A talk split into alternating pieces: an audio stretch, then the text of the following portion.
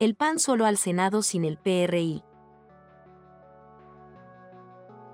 En los últimos días se filtró una presunta lista de los acuerdos del Frente Amplio por México en Querétaro misma que dejaría fuera al PRI y al PRD de la contienda al Senado. De confirmarse, esta lista dejaría claro que la contienda va solo para el PAN en Querétaro y que los que encabezarían la fórmula serían Guadalupe Murguía y Agustín Dorantes, dejando fuera al priista Paul Hospital, que busca contender para ese puesto de elección popular. De momento los partidos solo han emitido una respuesta. La designación ocurrirá a finales del mes de noviembre, en los últimos días. Incluso Claudio Sinesio, secretario general del PAN, dejó claro que ya se ha dialogado entre estos partidos políticos y se han llegado a acuerdos.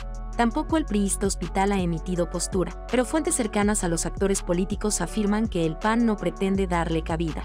La respuesta del mismo vocero del PAN Antonio Zapata ha sido hace bien su trabajo y lo respeto, pero de ahí a acceder a permitirle la contienda abanderado por el frente en Querétaro, las cosas pintan muy distintas para él.